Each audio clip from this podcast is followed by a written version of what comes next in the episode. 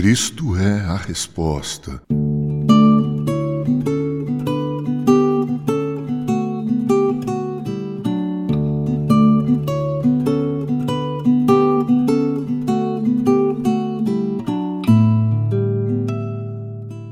O filósofo Aristóteles asseverou: o homem é um ser social.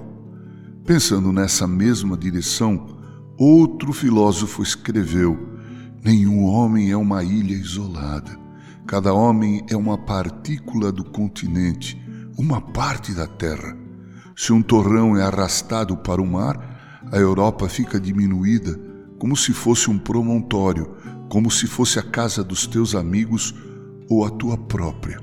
A morte de qualquer homem me diminui, porque sou parte do gênero humano, e por isso não perguntes por quem os sinos dobram eles dobram por ti, John Donne. Para mim, tanto Aristóteles quanto John Donne tinham parte da razão. Mas eu diria, pensando ainda no ser humano, que o homem é um ser religioso. Ele não é apenas um ser social. Sim, porque o que não falta, pelo contrário, sobeja neste mundão, são religiões.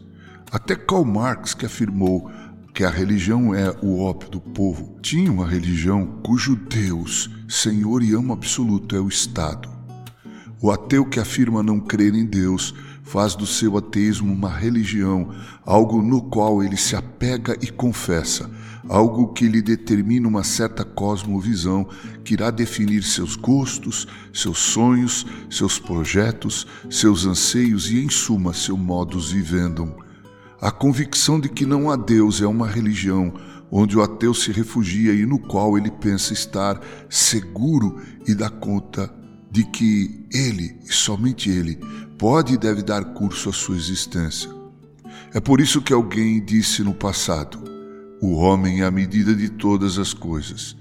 Entretanto, diante da possibilidade da morte, todas essas máximas e posicionamentos perdem sentido. Preferível seria pensar como o salmista, pois todos os nossos dias se passam na tua ira. Acabam-se os nossos anos como um breve pensamento. Os dias de nossa vida sobem a 70 anos ou em havendo vigor a 80.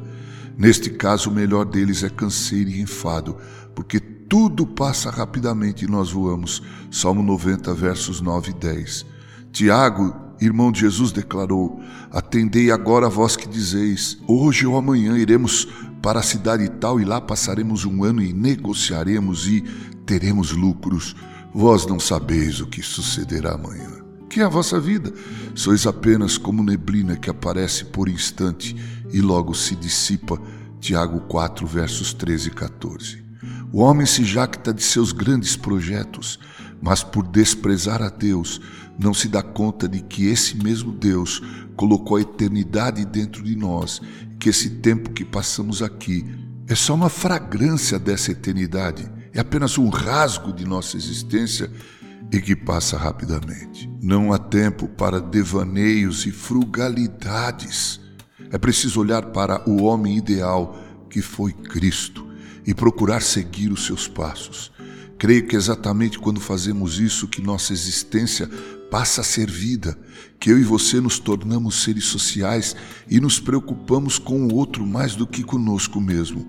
Só então damos conta de que essa neblina chamada vida é a única oportunidade que temos de admitir nossa pequenez, fragilidade e pecado, e então nos voltarmos para aquele que é a essência da verdadeira religião, Cristo Jesus. Sem isso, que resta é loucura, insanidade, vazio desespero, solidão. Sem Cristo, o homem é qualquer coisa que apenas existe, mas jamais viveu. Cristo, o Filho do Homem, é a única e verdadeira religião, o maior e mais supremo bem da alma humana e do coração humano. Com carinho, Reverendo Mauro Sérgio Aiello.